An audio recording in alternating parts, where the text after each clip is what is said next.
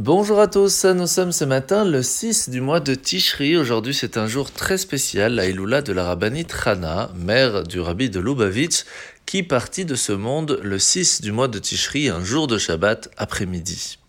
La rabbinite Rana était vraiment une femme extraordinaire qui a donné sa vie pour le judaïsme, pour la chassidoute, et qui a aidé son mari Rabbi Levi Yitzhak, qui était un très grand kabbaliste, de pouvoir, même dans les moments les plus difficiles, continuer d'écrire et de transmettre ses écrits kabbalistiques qu'il fit tout au long de sa vie. La, le Tania de ce matin, nous sommes le chapitre 20. La Zaken nous a expliqué hier qu'il y avait une différence dans la création d'une chose. On peut transformer quelque chose, et à ce moment-là, il est logique et facile de comprendre qu'il y a le créateur et le créé. À la différence de la création de ce monde qui a été créé à partir de rien, la force divine qui a permis cette création de notre monde et de nous-mêmes est tellement haute et tellement grande que cela pourrait nous faire penser que nous puissions exister sans même que Dieu soit présent. Et c'est ça la grandeur divine, de pouvoir se cacher tout en étant présent. Pour cela, on doit se rappeler qu'il y a quatre mondes spirituels le monde de Asiya, le monde de l'action, celui qui est le plus en rapport avec nous, le monde de la formation, là aussi nous sentons l'existence étant donné que ce n'est qu'une formation de quelque chose précréé. Il y a le monde de la création où tout va commencer, et il y a le monde de Hatzilut. C'est un monde qui est totalement spirituel, et si on commence à réfléchir un petit peu, on pourrait même penser que là-bas, eh bien, cela serait totalement une partie divine. Et pourtant, si on regarde un petit peu plus dans le détail, on se rend compte qu'il y a des anges qui ont été créés dans cet endroit-là, sans rentrer vraiment dans le détail, car il y a dans chaque monde trois niveaux.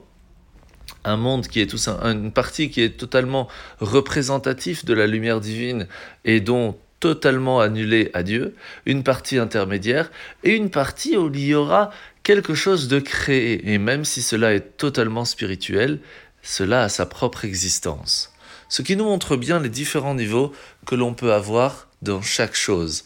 Une partie qui est totalement soumise à Dieu, comme par exemple dans ce monde les âmes des tzadikim, les âmes de nos sages, de, des grands rabbis de la génération, qui leur façon de vivre était totalement soumise et annulée à la spiritualité, d'autres plus intermédiaires et d'autres un peu plus bas. Mais en fin de compte, ce qu'il est important de se rappeler et de comprendre, c'est que quoi qu'il se passe, nous sommes tous et toutes attachés à la spiritualité divine. La mitzvah de ce matin, c'est la mitzvah positive numéro 212.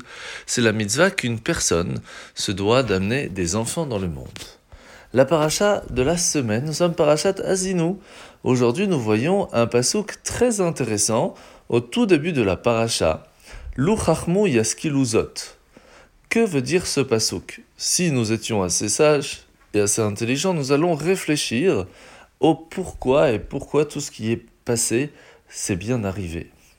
Il faut comprendre que l'intelligence de réfléchir à ce mot zot de ce qui s'est passé de ceci, eh bien la valeur numérique, le mot zot de 408. Et pourquoi cela est-il intéressant? Eh bien sachez que dans la fête de Kippour ou de Rosh Hashanah, nous allons euh, faire une prière des plus connues, ou tshuva, ou tfila, ou tzedaka. Regardez, regardez dans votre marzor, dans le livre de prière de fête, juste en dessous, il est marqué Teshuva est égal à Tzom, le jeûne, Tefila est égal à Kol, la voix, et Tzedaka est égal à Mammon, l'argent qui a été donné pour la charité. Si vous prenez la valeur numérique de Tzom, Kol et Mammon, cela a exactement le même chiffre, 136. 3 fois 136 est égal à 408. Ce qui nous rappelle que celui qui est intelligent, celui qui est sage, va préparer son année en ayant en main ces trois forces. La force du jeûne et de la teshuva, la force de la prière et la force de la tzedaka. Et grâce à cela, il est assez sage pour préparer sa nouvelle année. Ce que l'on se souhaite à tous et à toutes, d'avoir une shana tova ou metuka.